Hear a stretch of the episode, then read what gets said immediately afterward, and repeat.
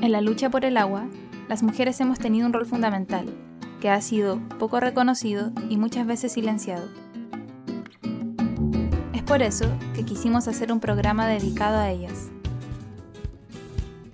En esta nueva temporada 2021 conoceremos a las Maestras del Agua, Mujeres contra la Corriente de Latinoamérica. Latinoamérica. Latinoamérica. Latinoamérica. Latinoamérica. Capítulo de hoy, Evelyn Vicioso Moyano conversará sobre gobernanza del agua y proceso constituyente en Chile, con Verónica Delgado Schneider, desde la región del Biobío, Chile. Hola a todos, todas, todes, bienvenidos, bienvenidas, bienvenides a Maestras del Agua, Mujeres contra la Corriente, un, nuevo episodio especial sobre Chile. Eh, hemos dedicado tres capítulos de esta temporada a, a nuestro país del sur.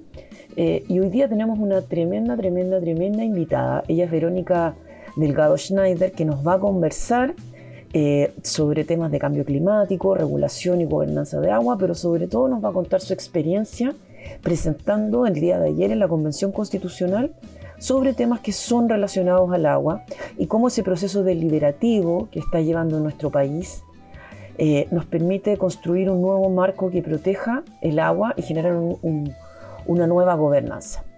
Antes de entrar ahí con detalle con Verónica, que es una tremenda invitada, docente de la Universidad de Concepción, abogada, eh, además experta en cambio climático, vamos a escuchar a María José Gutiérrez Daroch que nos va a dar algunos detalles para poder ir profundizando sobre eh, marcos regulatorios de agua. Bienvenida María José, te escuchamos. En Maestras del Agua, entendemos que a veces, de tanto escucharlas, muchas palabras, conceptos o ideas pierden significado. Es por eso que nuestro equipo de Agua, Género y Derecho, encabezado por la abogada María José Gutiérrez Daroch, ha preparado una pequeña Cápsula Jurídica, donde verás cómo hasta los conceptos más complejos cobran sentido. Hoy nos hablará sobre forestales y DGA. Hola, como les comenté unas cápsulas atrás, en esta segunda temporada de Maestras del Agua abordaremos Chile en tres capítulos, para así poder profundizar en algunos temas que afectan a distintos territorios del país. Hoy explicaremos un poquito sobre las empresas forestales, su impacto en los territorios que se instalan y de manera general veremos qué es la Dirección General de Aguas, más conocida como la DGA, y qué atribuciones y funciones tiene. Durante las últimas décadas, el centro sur de Chile ha tenido una serie de transformaciones del paisaje, que se expresan en cambios de uso de suelo y con ello en la cobertura de bosques observándose con mayor frecuencia conflictos por el uso de recursos naturales y particularmente respecto del uso del agua. En el contexto de las tensiones con el sector forestal, es preciso señalar previamente que los ecosistemas forestales desempeñan un papel crucial en el ciclo hidrológico, pues estos influyen en la cantidad de agua disponible y regulan los flujos de agua superficial y subterránea. Un desafío clave que enfrentan quienes manejan la tierra, los bosques y los recursos hídricos es maximizar los beneficios de los ecosistemas forestales sin menoscabar los recursos hídricos y sus funciones ecosistémicas. Los árboles consumen agua mediante dos procesos distintos. Uno de los procesos es que el agua es absorbida por las raíces del árbol en el suelo, evaporándose a través de los poros y estomas en la superficie de las hojas.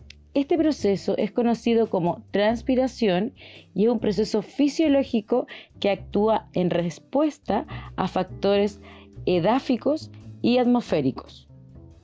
El otro método es la intercepción del agua por la superficie de las hojas, ramas y troncos durante los eventos de lluvia y su posterior evaporación.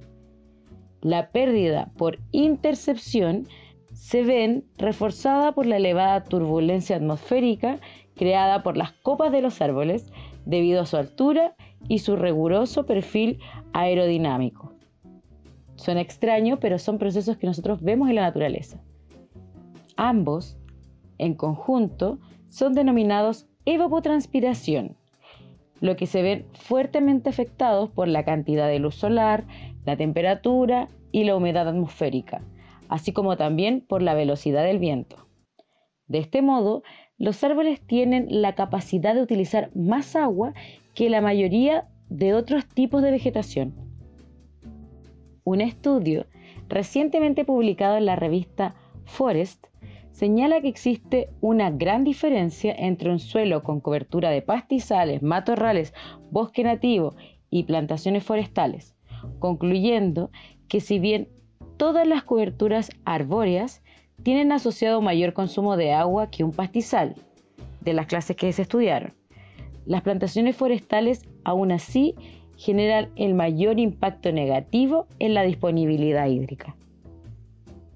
El estudio que les comentaba muestra que si 10.000 hectáreas de pastizales y matorrales se forestaran con monocultivo de las especies exóticas que generalmente hay en el centro sur del país, podría esperarse en promedio un 45% de disminución de disponibilidad hídrica de las cuencas de estudio en esta zona. Imagínense, un 45% menos, casi la mitad de disponibilidad hídrica menos solo por el hecho de plantar monocultivo. Hay que tener muy en cuenta estos datos. Pasando ya a otro tema que es más de la institucionalidad de nuestro país, como ya hemos conversado anteriormente, el para qué se utiliza el agua depende absolutamente de la voluntad de quien tenga los derechos de aprovechamiento de agua, por lo que hoy, salvo excepciones puntuales, en Chile la destinación de un territorio para la industria forestal y el agua para su riego está sujeto a las reglas de mercado. Pese a lo anterior, existe una institución muy importante en materia de aguas, de la que hemos hablado poco y me parece importante abordar, que es la Dirección General de Aguas o DGA.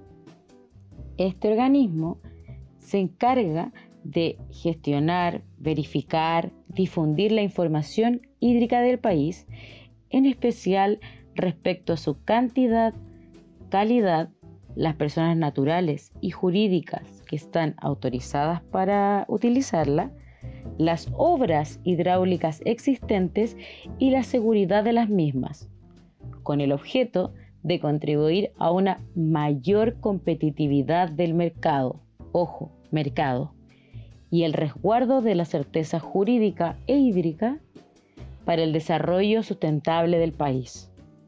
Les comento, y lo dejo aquí como con un post-it, eh, que las atribuciones y funciones conferidas a la Dirección General de Agua están en el artículo 299 del Código de Aguas.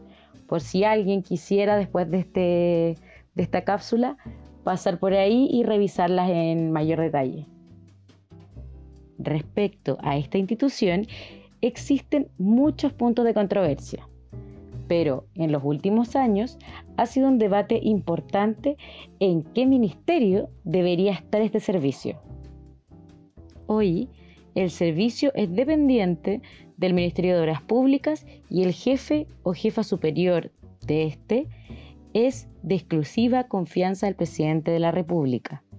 Esto implica que es cambiado cada cuatro años y esa rápida rotación de mando genera una cierta falta de continuidad en las políticas públicas que inicia cada administración. En el mes de marzo de 2021 y en medio de la crisis hídrica y de un debate por la gestión y distribución del agua en Chile, el presidente Sebastián Piñera anunció la creación del Ministerio de Obras Públicas y Recursos Hídricos con una subsecretaría del agua dependiente de dicha cartera. Ezio Costa, director de ONG FIMA y alguien de quien yo en lo personal he aprendido muchísimo, ha planteado algo que muchas y muchos pensamos. Se los leo a continuación. No nos parece razonable que esta subsecretaría de agua quede en el Ministerio de Obras Públicas no tiene lógica sistémica. El agua debería ser tema del Ministerio de Medio Ambiente o mejor aún, si estuviera en un órgano independiente. Y es que la gestión del agua no puede estar bajo la misma institución que construye obras, la misma que construye puentes y caminos. El agua es un elemento vital y requiere ser abordado desde una mirada integral para poder hacer frente a la crisis hídrica que hoy existe. Hola a todos, todas, todos, bienvenidos, bienvenidas, bienvenidas a un nuevo episodio de Maestras del Agua, Mujeres contra la Corriente. Hoy día nos vamos a Chile, volvemos al sur, eh, esta vez para viajar a la región del Biobío, a Chihuayante, en, el, en, la zona eh, de, la provincia de, Arauco, me parece que es como en el límite, en la, en la provincia del Biobío. Eh, en la provincia del Biobío. Mira, mi, pasado universitario de la U de Conce se me está borrando. Me, voy a pasar puras vergüenzas con mis amigos. Eh, pero ahí en Chihuayante, en la gran ciudad de Concepción, eh, eh, tenemos una, ah, hoy día una abogada que es directora del programa de Derecho, Ambiente y Cambio Climático, DAC, que es abogada de la mismísima Universidad de Concepción probablemente la, mejor universidad de Chile, ya se los he dicho, del mundo mundial, y doctora en Derecho de la Universidad Tor Vergata de Roma, Italia. Además, es profesora de Derecho Ambiental y eh, esta semana eh, estuvo justo eh, presentando hoy día algunas propuestas en la Convención Constitucional. Ya le hemos contado que acá en Chile estamos en una discusión constitucional abierta, participativa, y también le vamos a contar un poquito de cómo fue esa experiencia. con ustedes dejo a Verónica Delgado Schneider. ¿Cómo estás? Bienvenida. Hola, muchas gracias por la invitación, porque yo siempre las escucho y me encanta hasta el título, Maestras del Agua. Me siento así como súper representada porque soy una humilde profesora de Derecho Ambiental, pero que en estos años en que tuve que eh, meterme en lo del agua, eh, se me ocurrió después crear un electivo en mi facultad que se llama Derecho Ambiental de las Aguas. Me negué a a enseñar derecho de aguas. Me, negué a enseñar el código de agua y la constitución sin mirar al agua como parte de un ecosistema y entonces enseño y por eso me gusta el Maestras del Agua, enseño el derecho de aguas, pero como derecho ambiental de las aguas. Y por lo tanto se traduce en que enseño puras críticas. bueno, Todo lo malo del Código de Agua y la Constitución. Aquí está absolutamente bienvenido para que conversemos. Aquí hay eh, eh, esta temporada que hemos ido pasando en los distintos países de Latinoamérica, hemos tenido, escuchado distintas experiencias y, bueno, y todos tienen una, una percepción del caso chileno, pero creo que difícilmente se puede eh, dimensionar lo, complejo que es un código tan rígido, tan economicista y tan poco eh, asociado a los derechos ambientales. Claro, sí, de hecho hay un eh, autor extranjero, Karl Bauer, tuvo que ser un extranjero el que pusiera como el punto sobre las ideas sobre Chile y escribió hace años un libro maravilloso que se llama Chile, contra la corriente porque todos los países del mundo cuidando el agua es una de las mayores vulnerabilidades que tenemos en muchas zonas del planeta y Chile contra la corriente no protege el agua y los ecosistemas asociados, sino que sigue con esta legislación de hace 40 años, cuando aquí llovía mucho, sin tener normas para evitar conflictos, para distribuir mejor el agua, respetando usos prioritarios, y todo lo contrario, sigue anclada en un modelo económico que al que solo interesa eh, extraer el agua para las funciones productivas, mineras, agrícolas, hidroeléctricas, pero sin pensar en, el consumo eh, básico como derecho humano, en los caudales ecológicos o en actividades productivas como a baja escala, o sea, como la agricultura eh, pequeña campesina o la agricultura orgánica, etcétera. No, no hay distingo, todos compiten por el agua a través de remate. Entonces, eso es lo que le cuesta a, muchos chilenos y sobre todo a los extranjeros de entender.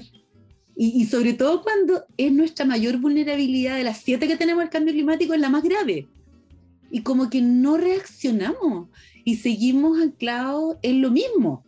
Y fíjate que ya a mí me da risa porque el año pasado, recién el año pasado, se votó en el Congreso Nacional una reforma constitucional para reconocer el derecho humano al agua y se perdió. Y después tú escuchabas a todos los candidatos, más o menos, no, el derecho humano al agua es obvio que va a estar en la nueva constitución y tuvieron la oportunidad hace poco y no se logró estos acuerdos tan grandes que exige la constitución del 80 y que por cierto vamos a seguramente cambiar. Ya no vamos a tener esos quórum. Bueno, ah, hiciste un súper buen resumen un poco. Eh, yo te iba a preguntar cómo veías la situación de Chile, pero te adelantaste como buena abogada a, explicarnos un poco el marco general eh, de lo que encontramos. Y ahí a mí me gustaría un poco que nos pudieras eh, explicar, porque es algo que aparece y desaparece un poco los discursos. ¿Por qué hablamos de un mercado del agua en Chile y cómo funciona?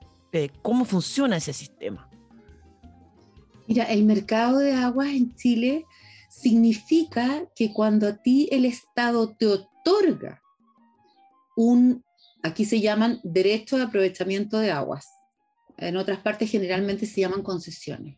Cuando el Estado te lo otorga, y digamos al tiro que en Chile se te otorga gratuitamente y para toda la vida, eh, se te otorga en propiedad. Esto es lo que dice la Constitución, que tú cuando recibes un derecho de agua eres dueño de ese derecho de agua. Y por lo tanto, prácticamente puedes hacer lo que tú quieras con el agua como si fuera tu casa. Porque si bien la Constitución dio la oportunidad para que el legislador estableciera limitaciones a esa propiedad, nuestros legisladores no han sido capaces. Y por lo tanto las reglas del juego de la propiedad de un derecho de agua son las reglas de la propiedad de mi casa. Y por lo tanto, yo la vendo, yo la arriendo, yo queda mi herencia, se la dejo a mis hijos y a mis nietos no las generaciones futuras en general, se las dejo a mis generaciones nomás. ¿ah? Es todo tan mío, ¿ah? es todo tan mío que yo hago lo que quiera con ella y se los dejo a los míos nomás. Y bueno, como falta el agua, en Chile hay varias zonas, ¿verdad?, que ya están con grave sequía y con desertificación, está ido aumentando, surge el interés por tener el agua y como ya están casi todas, el 90% de las aguas otorgadas en el país, lo único que te queda es conseguirte el agua de quien es dueño de los derechos de agua. Y entonces tú vas y lo compras o lo arriendas. Y por eso que hay mercado, mercados de agua y tú googleas y pon mercado del agua, quién vende agua y te van a salir no sé cuántas páginas donde te dice si tú estás interesado aquí vale, en esta región sale un millón el litro por segundo, acá sale 40, acá sale 50 millones un litro por segundo. Y tú lo vendes habiéndolo recibido gratis del Estado. Y lo que es más patético aún, que este mercado no tiene ningún límite, porque siempre se nos dice cuando nosotros decimos en Chile existe un mercado y esto no ocurre en ninguna parte del mundo, hay quienes salen a contrarrestar y decir que Chile no es el único país en que hay mercado de las aguas y que hay otros países. Pero en todos esos países, que son muy pocos, es un mercado regulado es un mercado regulado por la autoridad que controla las ventas y dice, por ejemplo, en tal parte de la cuenca y por tres meses vamos a permitir eh, que se vendan y que se transfieran concesiones de agua entre estos usuarios a estos usuarios, es decir, entre los agricultores tanto, a los hidroeléctricos, a, los, eh, a distintas actividades, a los industriales, ellos controlan el mercado, porque si tú quieres planificar el uso del agua de aquí a 20, 30 años, la contaminación que producen las actividades, tienes que saber quién tiene el agua y por lo tanto los mercados son regulados. En Chile tú vendes el agua a quien quieras, al uso que tú quieras, porque tú lo pudiste pedir para agricultura y eso no importa pero nada, porque mañana se lo vendes a una actividad industrial cualquiera y ni siquiera tienes que informarle a la DGA. O sea, la autoridad no sabe quién tiene hoy día el agua. pero hay páginas con mercados eh, de agua que eh, es terrible, sin perjuicio de que además, yo no sé si ustedes saben, que cuando yo pido un derecho de agua y en los mismos seis meses otro pide el agua y no alcanza para los dos, nos vamos a un remate, al mejor postor. ¿Ustedes creen que si el agua la pidió un sistema de agua potable rural y por otro lado la pidió un agroexportador, va a ganar el remate nuestro sistema de agua potable rural? O sea, no. No, no puede ser que estemos solucionando el problema con mercados desregulados. Y con, una competencia desleal. O sea, una competencia cruel. Mm. Una competencia cruel, porque tú no puedes no respetar usos prioritarios. Realmente eh, eso es así en todo el mundo. El derecho humano al agua es sin duda la primera prioridad, aun cuando yo, como soy de, derecho ambiental, yo digo que el caudal ecológico es el primer uso prioritario, porque si se te seca el río o se te seca la laguna Culeo, como ocurrió, no vas a tener agua ni siquiera para el consumo básico de la población. Entonces es como, es como bien terrible lo que nos pasa, cuesta que lo entiendan las otras personas, que no tenemos planificación, que no tenemos uso prioritario, que tenemos mercado, es como bien terrible. Eh, sí, pues es un escenario bien duro eh, y además, eh, como bien decías, con una amenaza climática grave, importante, en aumento.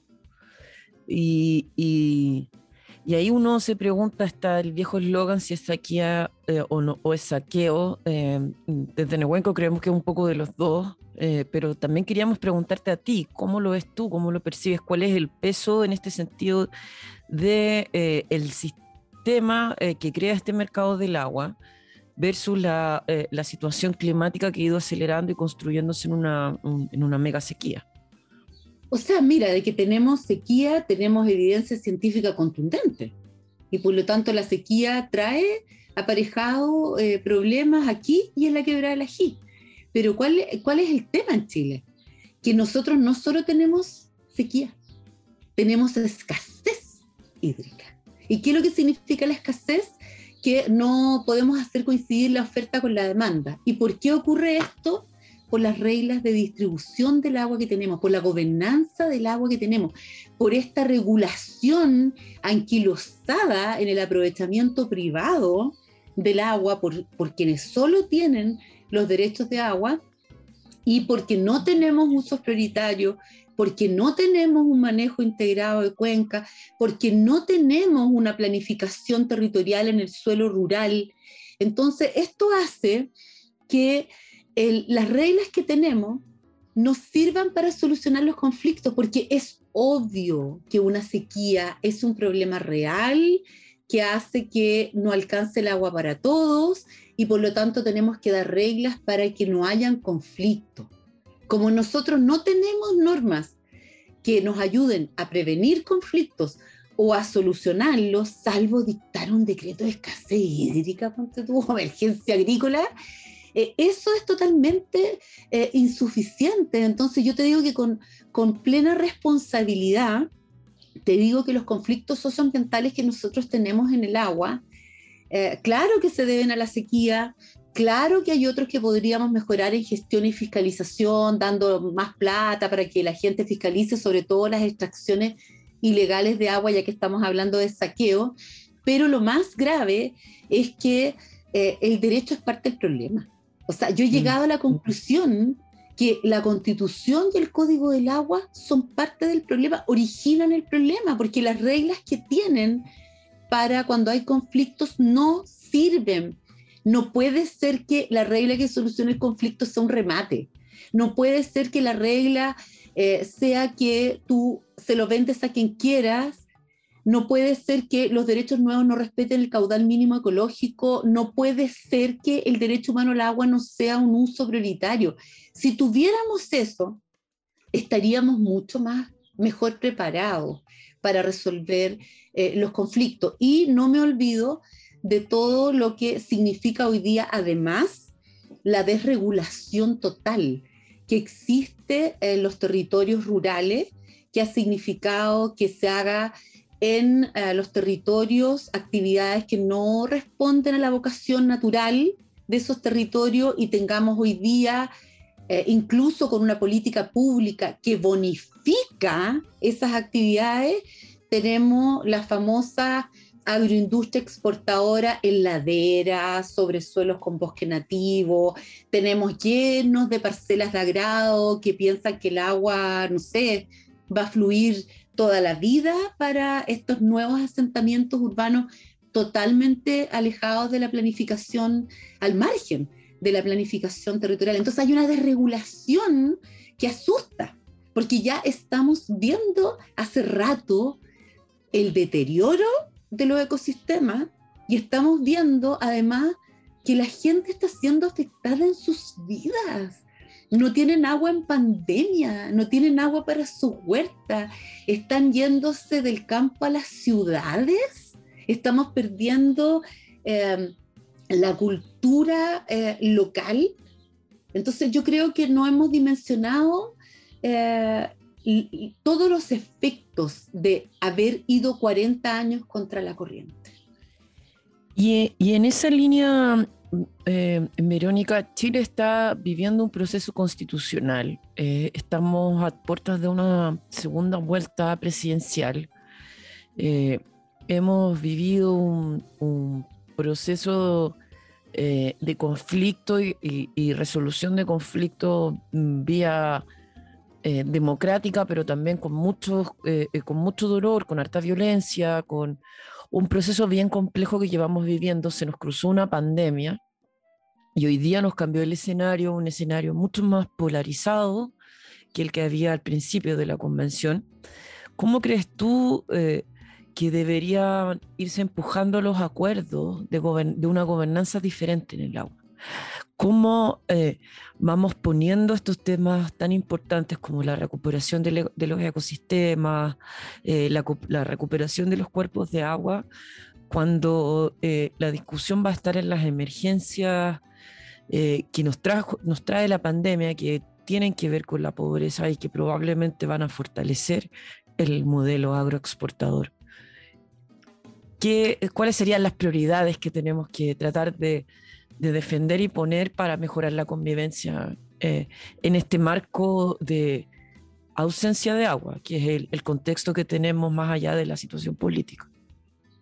Sí, mira, yo coincido contigo a ¿ah? que esta, los resultados de, la, de las elecciones de esta primera vuelta son como terribles para el mundo ambiental porque existe una probabilidad cierta que, que gane un, un candidato que es negacionista del cambio climático, partamos por eso. Y, que en segundo lugar, si es que llegara a ganar eh, Boric, que tiene un muy buen programa eh, ambiental, eh, va a ser muy difícil gobernar porque realmente estamos polarizados, no va a haber mayoría en, en el Senado, va a ser difícil sacar leyes importantes que tenemos que tenemos que mejorar y sacar las buenas, como la ley de biodiversidad, la ley de glaciares, la ley de cambio climático, la ley de costa. Tenemos la reforma al Código del Agua. Entonces, esto se va a complicar y ya está complicando a la Convención eh, Constitucional.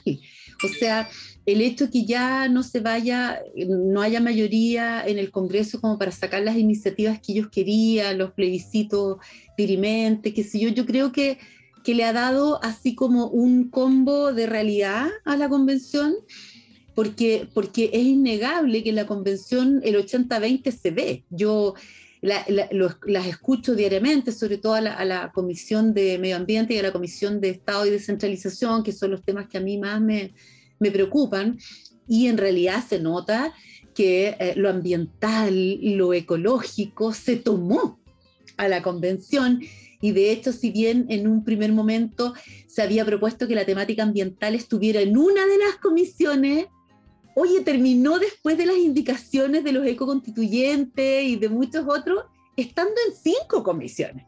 Entonces, realmente que se la tomó y hay posturas que son súper ecológicas.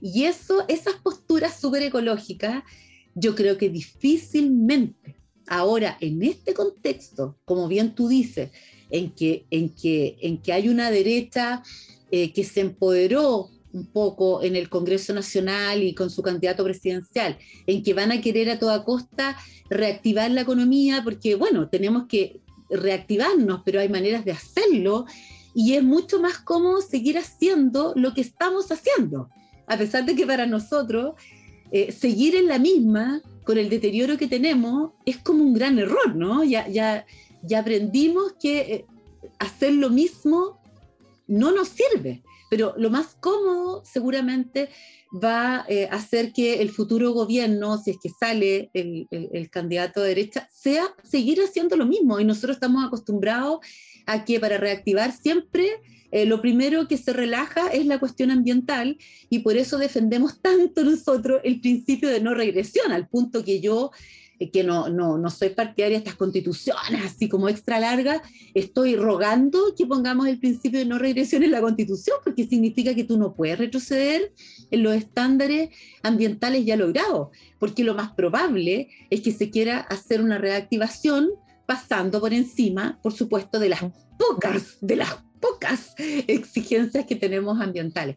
Y claro, cuando un, un país tiene que eh, reactivarse después de una pandemia, y con la crisis climática, hasta yo me pregunto, pero Vero, ¿qué es más importante? Bueno, la pobreza, sí. O sea, eh, yo soy, eh, tengo, hay una necesidad de proteger el medio ambiente, pero también están las otras necesidades eh, terribles de, de, de, gente sin empleo o de gente que está pasándolo mal en, muchos ámbitos. Pero no hay que eh, ser pesimista y hay que como que agarrarse de los 17 objetivos de desarrollo sostenible y decir que tenemos que trabajar en todos ellos de manera paralela. O sea, nosotros, el, el objetivo uno es fin a la pobreza, pero después también tenemos otros que se preocupan de la educación, que se preocupan de la acción climática, que se preocupan del agua, de la salud. Entonces, la invitación es que superemos estas crisis juntos, eh, con consenso, con dos tercios, pero en todas las materias avanzando progresivamente y sin retroceder, pues sobre todo sin retroceder en, en ambiental, bueno, y sin retroceder en, todos los derechos humanos, ¿ah? porque también eso hoy está en riesgo. Sea, eh, bueno, vamos a dejar un, pedacito para conversar de derechos políticos de las mujeres al final, que, que, llega a dar un poco de contradicción en un país que tiene una convención paritaria que todavía se esté discutiendo esto. Parte de, de, de la locura que nos ha tocado vivir estos últimos dos años, dos años y medio. Eh. Vámonos para la casa ahora. sí, ahora eh, nos, nos, quieren dejar en la casa guardaditas ahí eh, de donde no debimos haber salido. Pero como nosotras somos bien porfiadas, y, y Verónica te meto en ese, eh, en ese eh, saco de, de, la obstinación y de la búsqueda de, de generar conciencia y diálogo respecto como a lo que estamos viviendo, ahí la pregunta que nace, porque por un lado tenemos este diagnóstico político, pero por otro lado tenemos las necesidades. Y y por lo menos desde eh, Maestras del Agua y desde Nehuenco creemos que eh, para poder dirimir estos conflictos aquí es importante poner claras las posiciones y también las propuestas. Eh, y en eso preguntarte a ti cómo observas un mejor ordenamiento territorial que nos permita proteger cuencas, pero nos permita tener una mejor convivencia con el agua. Y, y, para ir también en, la medida de lo posible, eh, reconociendo eh, la gran frase de los 1990, que parece que estamos por ahí, eh, donde vamos poniendo las prioridades para ir avanzando, avanzando y no retrocediendo y avanzando en el ritmo que se pueda. Probablemente, yo tengo, no tengo dudas que nuestras nuevas generaciones están conviviendo con crisis eh, del agua y en la medida de que las, soluciones parche no funcionen, se van a ir dando cuenta, lamentablemente un poco más tarde de lo que nos gustaría, de lo que se necesita, pero ¿cómo vamos facilitando ese camino? Eh, ¿Qué aspectos deberíamos cuidar? Sabes tú que a mí me preocupa harto la juventud, porque lo veo, yo tengo eh, una hija de casi 17 y un, un hijo de 12 y yo los veo en sus conversaciones y los veo, y de hecho ya así como que los especialistas hablan de angustia climática, como de estrés climático, y ya hay muchos que dicen, no, sabes que yo no quiero tener hijos, ¿para qué en este mundo? Eh, y están tomando así como, están reflexionando y tomando decisiones que son muy importantes derivadas, digamos, de la situación climática. Entonces, yo creo que eh, vamos a tener que sí o sí avanzar en esta constitución. De repente, cuando yo me pongo así media chistosita, digo, bueno, lo que pongamos va a ser mejor que lo que tenemos, así que va a ser un avance. ¿ah? Cuando me pongo así como ya como conformista, eh, digo, la constitución es tan pobre en esto que lo que la mejorita que le hagamos va a ser así buena, pero si tú me permites soñar, eh, soñar eh, yo le he propuesto a la Convención Constitucional algunas cosas que creo pueden lograr eh, los dos tercios para que así se aprueben en el plebiscito final. Y esto es como bien realista. O sea, eh, estoy tratando de buscar las mejores fórmulas que permitan consensos, porque hay algunas que pueden ser quizás más extremas, que, que, asusten a la gente y que terminemos con un plebiscito de salida rechazado y ahí eh, todos los sueños se nos vienen abajo mal. Entonces, ¿qué, he propuesto? He propuesto que dentro de, en general, así como un pilar fundamental antes de hablar del ordenamiento territorial y de la gestión integrada de Cuenca, es que reconozcamos lo que somos ¿ah? y la realidad que tenemos, que es una realidad climática complicada. Entonces, soy partidaria de que, así como en uno de los primeros artículos de la Constitución, reconozcamos, utilicemos ese verbo, ese verbo, reconozcamos eh, la relación que tenemos de interdependencia con la naturaleza, que, que lo somos, reconozcamos la vulnerabilidad climática de Chile, reconozcamos que somos un país valioso en elementos de la naturaleza y que consagremos así, eh, bajo los principios de responsabilidad, entre las generaciones presentes y futuras y entre los territorios, para que haya equidad territorial, que ciertos elementos del medio ambiente deberían ser especialmente protegidos. O sea, yo creo que ha llegado el momento que nuestra constitución, digamos, y tendrán especial protección, esta es una, así se llama, cláusula especial protección, por ejemplo, los glaciares, los fondos marinos, que hoy día están amenazados por la minería submarina en Chile. Esto poca gente lo sabe, pero ya quieren desarrollar minería en fondos marinos eh, que son capturadores de, de, carbono y bueno, por supuesto el hábitat de, de, muchas especies que tenemos que cuidar. Entonces, yo ayer les hice una, antes de ayer les hice una invitación a la convención y decir, pensemos, ¿cuáles son nuestros elementos más importantes para protegerlo y dejarlo con una protección especial a las futuras generaciones, no sé, el desierto florido, ¿qué, qué, qué, qué queremos eh, proteger en los espacios marinos costeros? Bueno, ahí les dejé la invitación.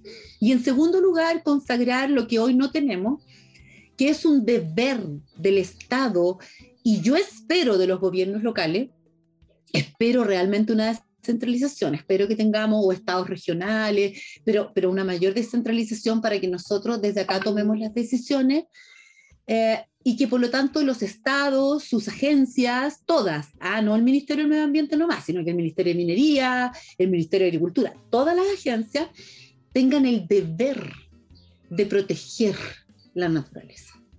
Proteger la naturaleza. Y que ese deber sea en calidad de custodio, o sea, los, los elementos de la naturaleza en general son uh, del pueblo de Chile. Y por lo tanto se lo vamos a entregar al Estado para que lo administre como un custodio, no como un dueño que pueda hacer lo que quiera, enajenarlo, eh, bajarle los límites a los parques nacionales. No, tú eres un custodio y como custodio tienes que siempre cuando das una concesión para que alguien se aproveche exclusivamente de algo que es de todos, como el agua, o darle una concesión de geotermia o una concesión sobre el, el, el, me carga, pero voy a hablar del borde costero, ya sobre una playa, esa persona que recibe ese beneficio exclusivo de un bien que es de todo, tenga obligaciones ambientales tenga que reportar, que sea temporal, que no sea perpetuo, que tenga causales de extinción, causales de caducidad y que ellos tengan que proteger el bien común y asegurar el libre acceso, por supuesto. Entonces, a mí me gusta esta idea de que yo Estado te lo entrego para que tú lo administres, pero como custodio, no como dueño. Así que yo también te puedo, como cualquier ciudadana, exigir judicialmente la custodia. Te, tengo te puedo exigir, a ver, rinde cuentas de la custodia. ¿Ah? Entonces, eso, eso me gusta. Y en ese contexto, luego, creo que para lograr una adecuada gestión eh, de nuestros territorios es fundamental que tengamos gestión integrada de cuenca y ordenamiento territorial en zona rural. Uno podría decir, oye, pero eso es muy específico, ¿para qué va a estar en la Constitución? Eso, iba hacia allá, porque nosotros hemos tenido otra discusión y me, eh, parece bien interesante eh, plantear un contrapunto eh, y preguntarte por qué no incluir también en la pregunta para que nos expliques ordenamiento territorial en las ciudades que si bien no están tan cerca de las cuencas, pero sí son las que en, términos de consumo humano son las que más generan un gasto de agua. Mira, no, no, si también incluye la planificación territorial. Pero cuando yo digo de repente, cuando me preguntan, oye, pero esto es muy específico, de hecho uno de los convencionales, Álvarez, me dijo, oye, pero esto no tiene para qué ir en la constitución, esto tiene que ir en el código de agua y en la ley de urbanismo. Y yo te lo juro que traté de contener la risa, pero le dije, o sea, me está diciendo que espere 20 años más que salga la reforma, eso se demora la reforma ambiental o en el agua, o sea, de la gestión integrada de Cuenca estamos hablando del año 90. En el año 2010, con la reforma de la presidenta Bachelet, se logró que la gestión integrada de cuencas debía ser sometida a evaluación ambiental estratégica y nunca dictamos después las normas de gestión integrada de cuenca. Entonces yo creo que hemos esperado tanto y que la urgencia climática es tal y que la experiencia comparada demuestra que esos son los instrumentos que yo quiero que estén en la Constitución. Y le propuse a la Convención Constitucional que estos elementos tenían que ser integrados. O sea, tú no puedes planificar el territorio urbano ni ordenar el territorio rural sin mirar dónde hay agua y cómo está la calidad del agua de aquí a 30 años o 50 años con proyecciones climáticas. Y tampoco tú puedes gestionar el agua sin mirar eh, los usos de suelo. Entonces tienen que estar integradas. Y yo les propuse que nosotros queríamos desde los territorios eh, gestionar eh, el ordenamiento territorial a través, por supuesto, de los gobiernos regionales o de los organismos que se creen, digamos, en, la nueva constitución, porque hoy día nosotros tenemos la posibilidad de los planes regionales de ordenamiento territorial, pero eh, no se han dictado, han sido absolutamente así como, como bloqueados y además están regulados eh, y son, son poco ambiciosos. ¿ah? Los gobiernos regionales lo van a poder hacer cuando haya traspaso de competencia, pero son súper poco ambiciosos porque, por ejemplo, no pueden crear nuevas áreas protegidas. O sea, una región con su plan de ordenamiento territorial no puede crear áreas protegidas. No puede, porque le dice la ley que solo puede reconocer lo que ya está protegido. Y yo creo que nosotros, con el ordenamiento territorial y la gestión de cuencas, tenemos derecho a reconocer áreas protegidas que son más chiquititas, ¿ah? porque son, por ejemplo, yo propongo propone, eh, proteger a través del ordenamiento territorial y de la gestión integrada de cuencas coordinadamente las, las partes altas de las cuencas, los glaciares si tenemos, las zonas de recarga de los acuíferos, las zonas de inundación de los ríos, y ahí hablo de ordenamiento territorial, de, planificación territorial urbana, muchas veces. Eh, entonces, eh, yo creo que como están hoy día los PROT, que no está ninguno vigente, estamos mal, porque no podemos crear áreas protegidas. Segundo, no nos obligan a hacer este ordenamiento del territorio en base a la unidad territorial cuenca. No, es como que ordenemos el territorio según la visión administrativa, las divisiones en provincia, en comuna. No, pues tiene que ser en Cuenca, como lo hizo, por ejemplo, espontáneamente eh, la región de los ríos. Entonces, eh, yo creo que a los PROT les falta y les falta que sean vinculantes en todo, porque son hoy día vinculantes en, tres cositas que es imponerle condiciones a determinados usos preferentes que vamos a establecer en las zonas para proyectos de infraestructura, de actividades productivas, etc. Yo creo que eh, tenemos que hacerlos vinculantes en muchas otras cosas. Y respecto a la gestión integrada de Cuenca no tenemos nada. Entonces yo propuse, ya pero me fui al chancho, me propuse en, en, una, en una lámina, en dos, creo que fue en dos, así la traté de hacer corta, eh, que la Autoridad Nacional del Agua, la Autoridad Única del Agua, y ahí estoy diciendo, yo no quiero una subsecretaría del agua como propuso recién el gobierno dentro del MOP, no, nosotros queremos tener una autoridad única del agua que coordine a los ahora ya no 43 organismos con competencia ambiental, sino que de acuerdo a escenarios hídricos son 56, que ella coordine, que tenga presencia en cada región en cada territorio y que nos preste a los organismos de cuenca asistencia técnica y financiera para que desde los organismos de cuenca, donde tienen que estar representados todos los usuarios y no solo los que tienen derechos de agua, podamos tener planes, por fin, planes de gestión integrada de cuenca. ¿Y qué es lo que propuse? Que esos planes de gestión integrada eh, se rijan por el principio de participación, por el principio de equidad eh, para proteger a los más vulnerables, que son generalmente las comunidades locales y los pueblos eh, indígenas y las mujeres, por cierto, y que tengamos usos prioritarios. Y súper atrevidamente dije, mire, a nivel nacional pongamos la constitución que los usos prioritarios son el uso humano para subsistencia, el caudal mínimo ecológico, y para la pequeña agricultura campesina de, de, para la seguridad alimentaria interna, no exportaciones, pero me fui al, al, al, chancho y les propuse que nosotros en cada cuenca queríamos decidir luego los otros usos productivos, porque eh, se supone que nosotros tenemos una estrategia de desarrollo regional, donde nosotros decimos para dónde queremos ir. Ahí, ahí es donde debiese estar la descentralización, ¿no? Y entonces nosotros tendríamos que poner un elenco de usos prioritarios, como existe en muchas partes del mundo, donde digamos si falta el agua, se lo vamos a dar primero a este uso, por ejemplo, para la energía renovable no convencional, en segundo lugar para la eh, agricultura, en tercer, no sé, por lo que cada región quiera quiera tener. Y si alguna quiere tener minería, porque esa, bueno, ya históricamente están acostumbrados, bueno, que lo pongan. Pero, por ejemplo, nosotros en la octava región no queremos seguramente minería y ahora nos estamos llenando de concesiones mineras que nos tienen espantados porque encontraron unas tierras raras eh, que son muy valiosas para cuestiones tecnológicas. Y, y necesitan mucha agua.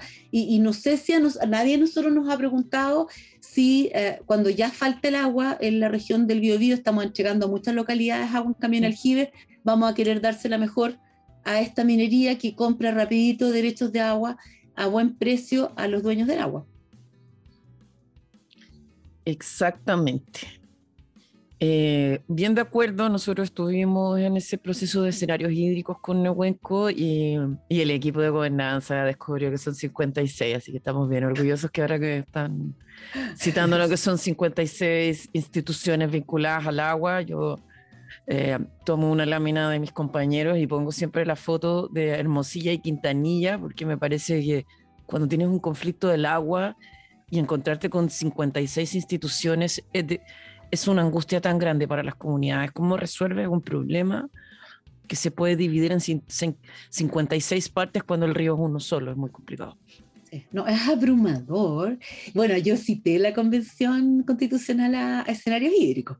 En, saqué algunas ideas de ello y los puse ahí, escenarios hídricos, y lo dije también eh, verbalmente, porque este es un, es un, tiene que ser un proceso de, de co-construcción entre todos eh, los que luchamos por el agua y, luego cuando, si lográramos esto, que desde los territorios tengamos eh, gestión integrada de cuenca y, ordenamiento, ah, planificación territorial y ordenamiento territorial asociado con la, considerando la variable hídrica y climática, bueno, que ahora sea una co-construcción desde los territorios, ¿ah? pero que todo el proceso sea eh, construido por todas eh, y todos los que estamos interesados.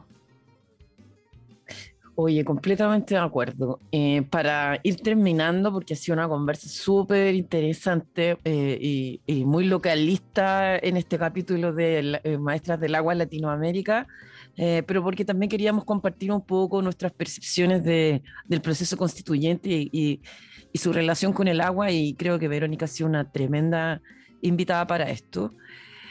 solo para ir cerrando un poco, maestras del agua, siempre eh, tenemos estas preguntas sobre género, pero dado que hemos hablado del modelo, del rol, eh, de las comunidades, ¿cómo ves tú ahí la situación de las mujeres y el derecho humano al agua y hacia dónde debiésemos estar empujando todas las que estamos aquí tratando de mejorar eh, la protección del derecho humano al agua y al saneamiento, pero también en un escenario donde se empiezan a amenazar nuestros derechos políticos bien ganados que hemos logrado los últimos, las últimas décadas? Mira, eh, hay mucha evidencia de que ante el cambio climático, em, uno, uno, de los sectores más afectados es, eh, son, somos eh, las mujeres. Y en el agua esto es terrible cuando uno en la situación de privilegio en que está puede conocer eh, la realidad de las mujeres que tienen que luchar por eh, cinco gotas de agua para bañarse, para cocinar. Y, yo veo con eh, desesperación que son grandes luchadoras que han tenido que superar eh, problemas de, muchas, muchas, de, violencia de género, eh, de violencia de, lo, de, gente de los mismos territorios, ¿no? que las ven como luchadoras por el agua, como dirigentes sociales, como peligrosas, y, las veo amenazadas como, como defensoras ambientales, y ahí uno se acuerda, pucha, y ni siquiera tenemos Escazú, y esto está pasando en muchas partes y no se da eh, siempre la difusión que debiera tener. Entonces, por una parte está esta lucha generosa de las mujeres que toman, eh, que toman eh, la batuta para organizar a sus comunidades y organizar la llegada del camión aljibe y organizar la distribución del agua. Y tenemos otras que quieren ir más allá a los cambios constitucionales, a las luchas judiciales, a, en el fondo emplazar eh, a, aquellos que ah, tienen el agua y que son hasta amenazadas. Entonces, eh, creo que es un proceso muy difícil y que tenemos que nosotras eh, tratar de defendernos, defenderlas, ¿no? Las que tenemos más herramientas, tratar de defenderlas y qué mejor que hacerlo en la Constitución. Y entonces ahí retomo un poco el discurso político de la amenaza que hoy día vivimos todas ya no solo por el agua, eh, sino que todas las mujeres ante esta eh, candidatura que salió primera en esta primera vuelta y que de manera sorprendente eh, retrocede, retrocede 100 años ¿ah? en los derechos que nos ha costado tanto ganar y que no hemos ganado todavía, porque, porque hemos visto, sobre todo en la pandemia, cómo eh, eh, el trabajo ha sido mucho más arduo para las mujeres, que han aumentado mucho más las denuncias eh, por violencia, que muchas no pudieron seguir trabajando y tener independencia, que muchas no pudieron seguir estudiando en pos de la familia y que ahora además no, ni siquiera tienen las pensiones de alimento ah, de los papitos corazón en, en, situaciones en que no pueden trabajar ni, ni, pueden hacer subsistir a sus familias, que han tenido que ser las grandes cuidadoras de, lo, de los padres para que no se enfermen del COVID o que ya tienen enfermedades. Y ahora sale un candidato eh, o, o adherentes al candidato cuestionando el derecho a voto que tenemos, el derecho a decidir qué hacer con nuestros cuerpos entonces, yo, o sea, si tú me hubieses preguntado, yo te digo, no, esto es como impensado que se haya elegido como representante del Congreso Nacional eh, a un personaje así o para la presidencia en una primera vuelta a quien eh, no nos respeta como iguales. y que quiera darle un subsidio solo a las mujeres casadas. no sé. Eh, creo que después del estallido social resulta incomprensible que ah, si una de las cosas que nos llevó al estallido social fue la desigualdad, la inequidad que nos tienen en las AFP, en las ISAPRE, en las pegas, en los sueldos, en todo, hayamos logrado una constitución que se redacte por primera vez con mujeres, y no solo con mujeres, sino que con paridad de género, lo cual a mí me asegura que la constitución va a ser mejor. O sea, no me cabe la menor duda que si hay mujeres, esta constitución va a ser una constitución que cuide al mundo, que cuide a Chile. Pero eh, que después elijamos como autoridades a quienes niegan lo que somos, porque somos iguales, me parece de un negacionismo tan eh, ignorante como el negacionismo al cambio climático. Así es, eh, estamos en esta época donde la discusión eh, desde la ignorancia y desde no querer cambiar de posición para poder alimentar esa ignorancia. Y las más amenazadas son las mujeres y las niñas. Y esperemos que la ciudadanía activa despierte. Eh, yo tengo mi pequeña tesis que hubo un pequeño desgaste después de tanta elección y tanto dolor, porque ha sido un daño muy desgastante. Pero hay que tener fe que, que lo avanzado no se va a retroceder y que solo vamos a ir para atrás para tomar impulso. Sí, y sabes que también yo creo que ha influido em, el trabajo de la convención constitucional. O sea, eh, es un trabajo muy difícil y eh, ha sido un trabajo que ha tenido sus complejidades, ha tenido campañas contra el trabajo de la convención. Eh, yo creo que la mayoría de las personas como que quería realmente que el trabajo fuera como más rápido, pero porque no se entiende la complejidad del trabajo que tienen. No les gustó eh, a mucha gente ciertas declaraciones políticas, la situación de Rojas Vades fue realmente así un estrellarse, ¿no?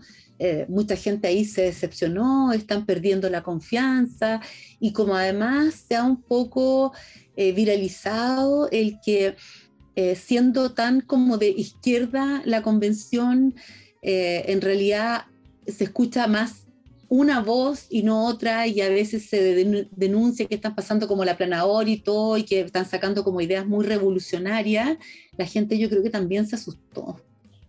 Se, cansó y, se, se, cansó, eh, eh, se atemorizó de que en la convención fueran a cambiar demasiado eh, las reglas.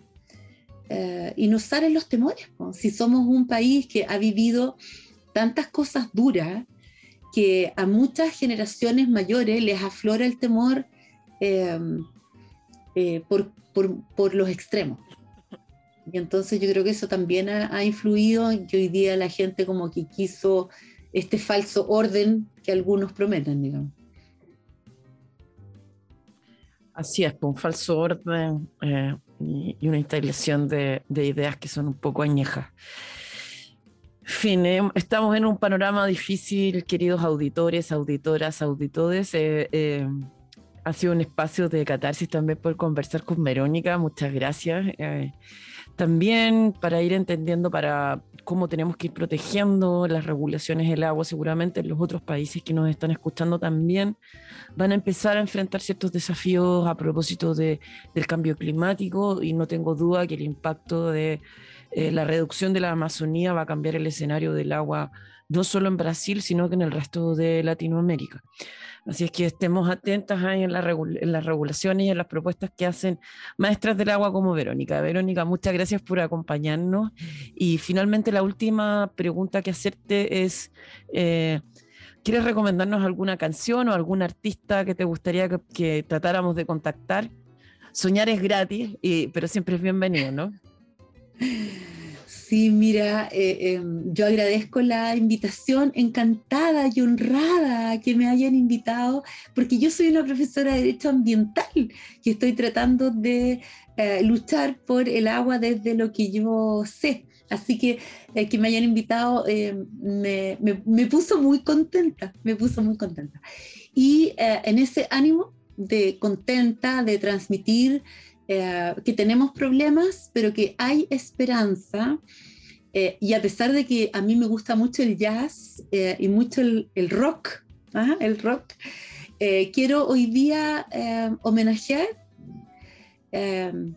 a nuestra Violeta Parra, porque creo que ella fue una gran mujer, una gran maestra para todas las que vinimos después, que trató de recuperar desde los territorios locales la mejor música, ¿verdad?, de las cantoras, sobre todo de la región del Ñuble, que tuvo un lugar en la Universidad de Concepción. Ella hizo una cátedra la Universidad de Concepción que pocos saben, sin tener ella títulos profesionales, magíster, ella hizo clase, pudo enseñar y pudo eh, hacer, sembró semilla y hoy día estamos llenos de mujeres cantoras recuperando nuestro folclore y el valor de los territorios rurales que sin agua no tendrían bosques a los que ella les cantó.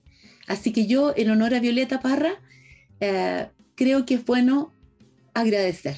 Así que mi canción será eh, Gracias a la vida. Muchas gracias, Verónica. Y con esta tremenda canción nos vamos hasta un próximo episodio de Maestras del Agua, Mujeres contra la Corriente.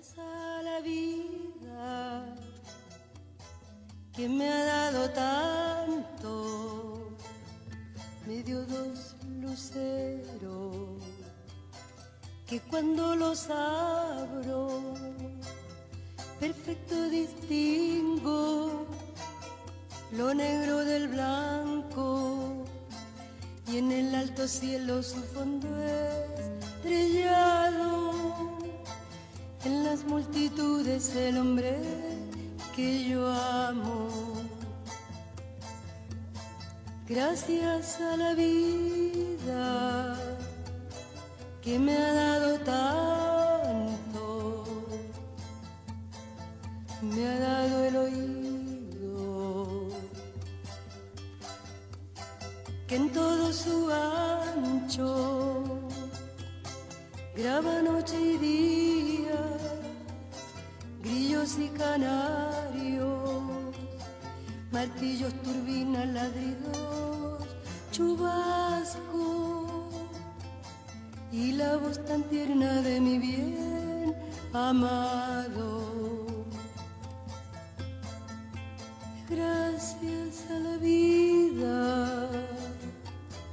Que me ha dado tanto, me ha dado el sonido y el abecedario, con él las palabras que pienso y declaro, padre, amigo, hermano, y luz alumbrando la ruta del alma del que estoy amar.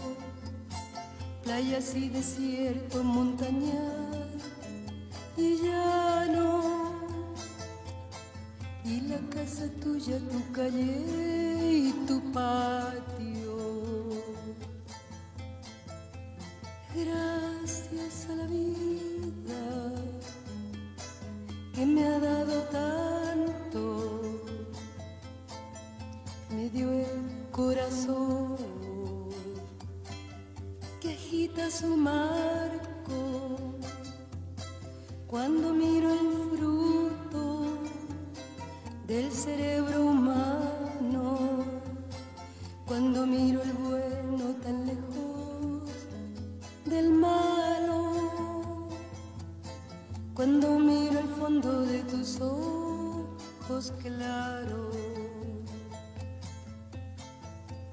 Gracias a la vida que me ha dado tanto,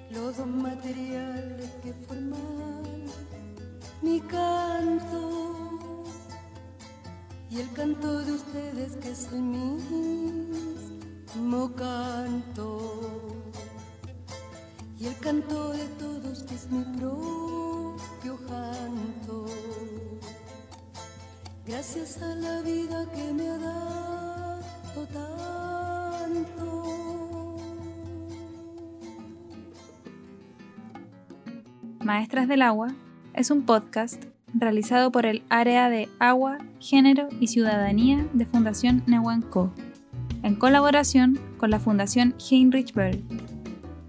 Este 2021, nuestro equipo está integrado por Evelyn Vicioso Moyano, en coordinación y conducción, María José Gutiérrez Daroch, Eloísa Parra Marín, Victoria Cruz Amigo y Melisa Tapia Araya en el equipo de Agua, Género y Derecho.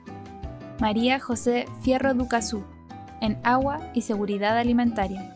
Y Mariana Pinto Nieto, Javiera Parra Leiva y Camila Espinosa Gaete, en Comunicaciones y Postproducción de Sonido.